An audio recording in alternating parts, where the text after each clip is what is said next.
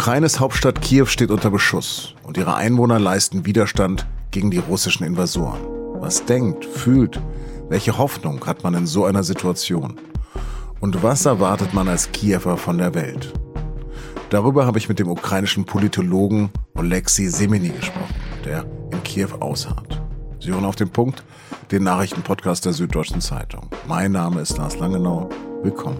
Diesmal auch auf Ukrainisch. Laskavo Prosimo.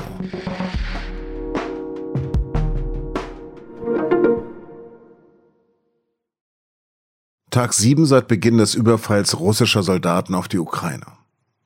Die Angriffe verschärfen sich, gerade auch auf die Großstädte. An diesem Mittwoch hat Russland zum Beispiel gemeldet, dass es die Stadt Cherson eingenommen hat. Auch die zweitgrößte Stadt Kharkiv ist schwer umkämpft und in der Hauptstadt Kiew heulen ständig die Sirenen, Raketen schlagen ein und Dienstagabend wird der Fernsehturm angegriffen. Noch steht er aber, mindestens fünf Menschen sind bei dem Raketenbeschuss gestorben. Nur, das wird wohl erst der Anfang sein. Kiews Bürgermeister Vitali Klitschko setzt einen weiteren seiner vielen Tweets ab, schreibt, wir bereiten uns vor und werden Kiew verteidigen. Und Kiew steht und wird stehen. Tausende Kilometer entfernt hat sich Dienstagabend Joe Biden in seiner State of the Union Rede an die Amerikaner gewendet und nicht nur an die. Der US-Präsident nennt Putin einen Diktator und sagt, Throughout our history, we've learned this lesson. When dictators do not pay a price for their aggression, they cause more chaos. They keep moving. Aus der Geschichte habe man diese Lektion gelernt, meint Biden, dass Diktatoren einen Preis für ihre Aggression zahlen müssen. Andernfalls würden sie fortfahren in ihrem Tun und noch mehr Chaos verursachen.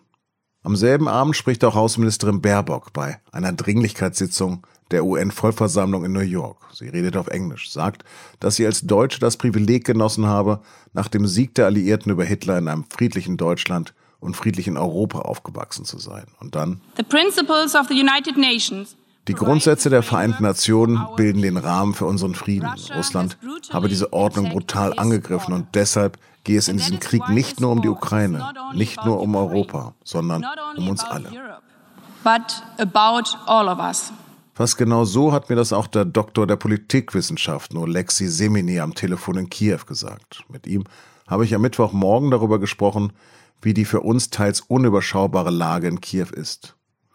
Und ein bisschen trotzig sagte er mir auch, dass er gerade noch in seinem eigenen Bett schläft und keinen Schutz in Keller oder Bunkern sucht. Herr Semini, wie geht es Ihnen? Mehr oder weniger gut im Vergleich zu vielen anderen Leuten in der Ukraine und auch in Kiew. Wie ist denn das Leben gerade in Kiew? Mm, natürlich äh, ziemlich anstrengend und äh, schlecht äh, und äh, die Lage verschlechtert sich mit jedem Tag. Wie viele Menschen mögen gerade noch da sein? Glaube ich natürlich weniger als vor einer Woche, weil viele Leute in den ersten Tagen versuchten, sich äh, raus von Kiew zu evakuieren. Deshalb heute ist es schwierig einzuschätzen, aber definitiv etwa zwei Millionen sind noch hier mindestens oder sogar mehr.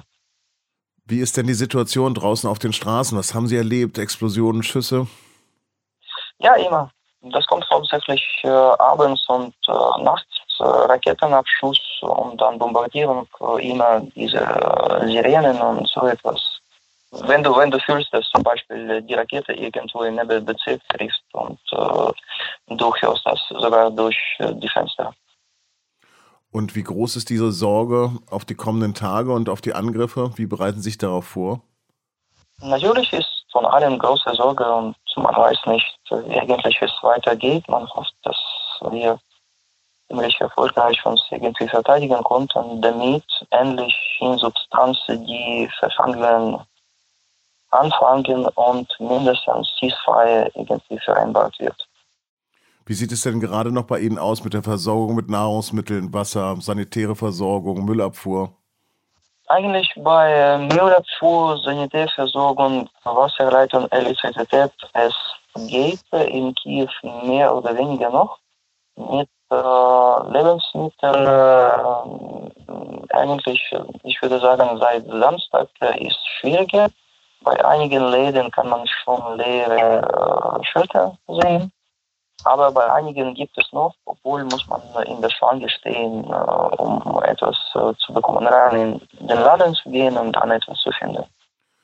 Was glauben Sie, was passiert? Eine Belagerung, ein Beschuss, eine Eroberung? Ich glaube, das Ziel von den Russen ist eigentlich Belagerung und Einschüchterung und eigentlich als Symbol der ganzen Operation mit Kiew etwas zu machen, geschweige Kiew zu erobern. Ansonsten, wenn man so etwas nicht bei den Russen bekommt, dann kommt natürlich offene Frage ganz äh, zurück, äh, wofür hat man das alles angefangen und dann ging es einfach um Niederlage von Russland. Wie sehen Sie die Zukunft von Kiew und die Zukunft der Ukraine? Zukunft der Ukraine sehe ich ungeachtet auf alle diese Anforderungen gut.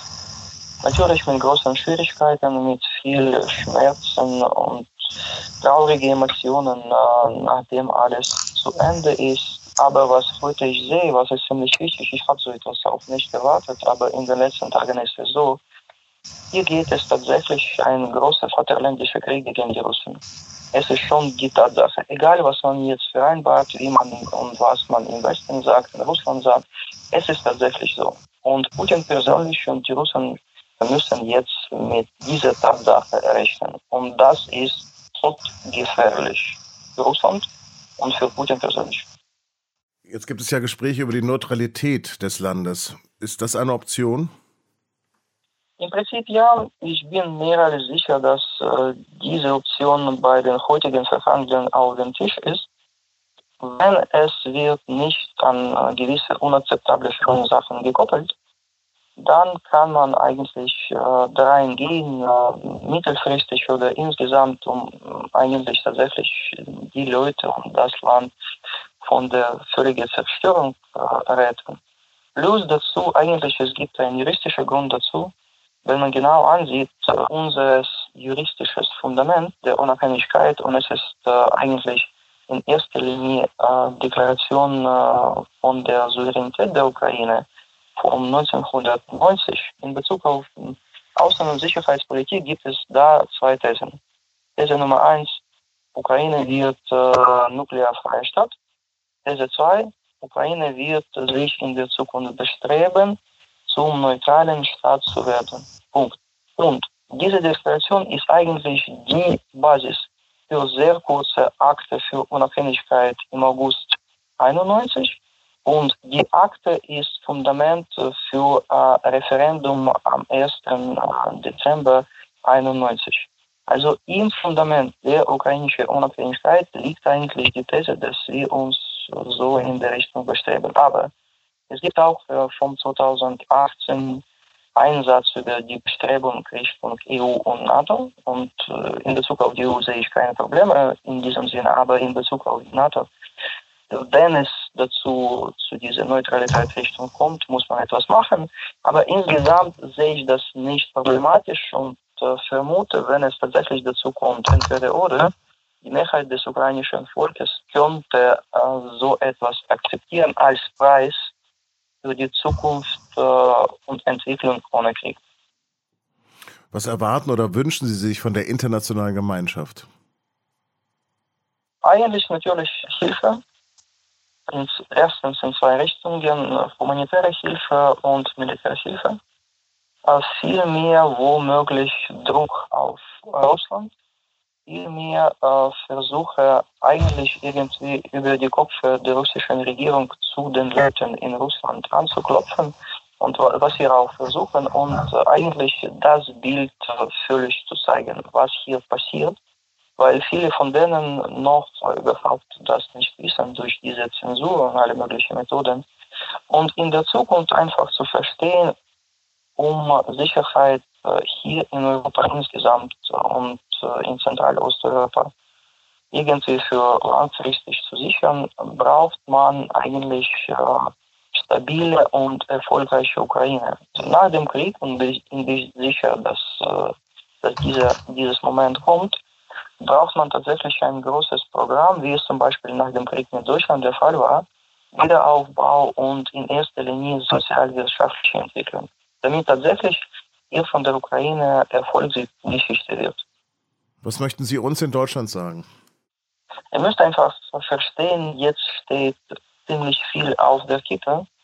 Und wenn man nicht alles das stoppt, tatsächlich keine Stadt und keine Person, sei es in Zentral- oder Westeuropa, kann sich in Sicherheit fühlen. Stopp. Es geht nicht nur um die Ukraine. Wir kämpfen für unser Land, wir werden das machen, egal was weitergeht. Aber das wird auf uns nicht stoppen, wenn es jetzt nicht tatsächlich alles Mögliche äh, getan wird. War es also eine richtige Entscheidung, dass die deutsche Bundesregierung eine Kehrtwende vollzogen hat und jetzt Waffen liefert? Ja, absolut richtig. Was bekommen Sie denn davon mit, dass ein 60 Kilometer langer Konvoi mit schweren Kriegsfahrzeug wohl auf Kiew zurollt?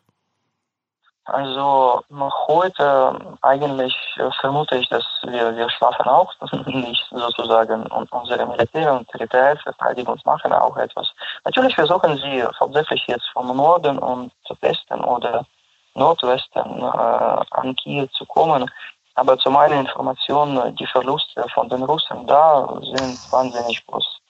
Viele Technik äh, sind einfach abgebrannt, äh, viele Leute getötet. Äh, bei uns natürlich gibt es auch Verluste, aber bis dato halten wir auf diese Richtung unsere Linie hier um der Kiew. Ich verstehe, dass es das Ziel ist, Kiew umzuzingeln, aber bis heute ist es nicht gelungen. Zelensky will jetzt auch internationale Brigaden bilden. Wird ein Guerillakrieg folgen? Wenn es tatsächlich zum, ich würde sagen, so große militärische Niederlage äh, der ukrainischen Armee kommt, was ich heutzutage nicht glaube. Aber wenn es dazu kommt, dann wird es tatsächlich dieser Partisanenkrieg äh, zustande kommen.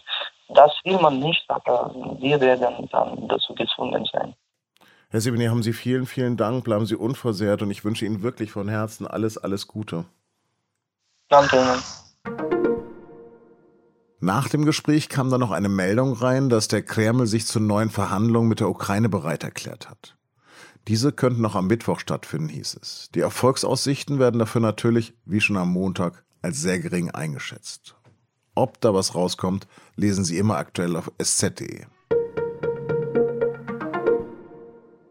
Kanzler zu sein ist in diesen Tagen ein Knochenjob, aber Olaf Scholz hat sich das ja freiwillig ausgesucht. Und trotz des Krieges in der Ukraine wollte er nicht auf seinen Antrittsbesuch in Israel verzichten. Mittwochmorgen hat er also die Gedenkstätte Yad Vashem besucht. In das Gästebuch schrieb er, das Menschheitsverbrechen der Shoah ließ die Welt in den Abgrund blicken. Deutschland werde das millionenfache Leid und die Opfer niemals vergessen und seiner Verantwortung für die Gegenwart gerecht werden. Später auf einer Pressekonferenz sagte er in Sachen deutscher Verantwortung, natürlich erwächst aus unserer Geschichte auch eine Verantwortung, für eine Friedensordnung in Europa zu werben, die Kriege ausschließt. Wobei wir wieder bei der Ukraine wären. Und da ist der Krieg nun auch ein Thema für den Internationalen Strafgerichtshof.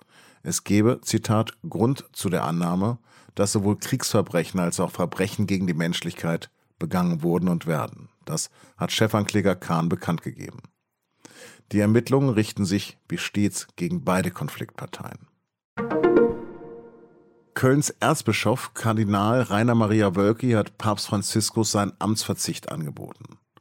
Franziskus sagt, er wolle zu gegebener Zeit über das Gesuch entscheiden. Zugleich habe er aber auch angeordnet, dass Wölki, wie vorgesehen, am Aschermittwoch seinen Dienst in Köln wieder aufnimmt, nach fünfmonatiger Auszeit.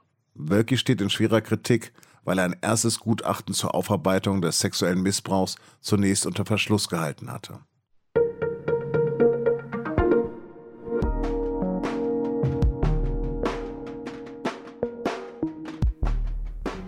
Fotos und Videos vom Krieg beherrschen gerade auch die sozialen Medien. Bevor wir als SZ über zum Beispiel ein Bild aus Kiew von Twitter berichten wollen, müssen wir es natürlich erst verifizieren. Wie wir das tun, erklären wir in einem aktuellen Beitrag in unserem Transparenzblog. Den verlinke ich Ihnen in den Show Notes. Redaktionsschluss für Auf dem Punkt war 16 Uhr. Produziert hat die Sendung Jakob Arno. Do považdění.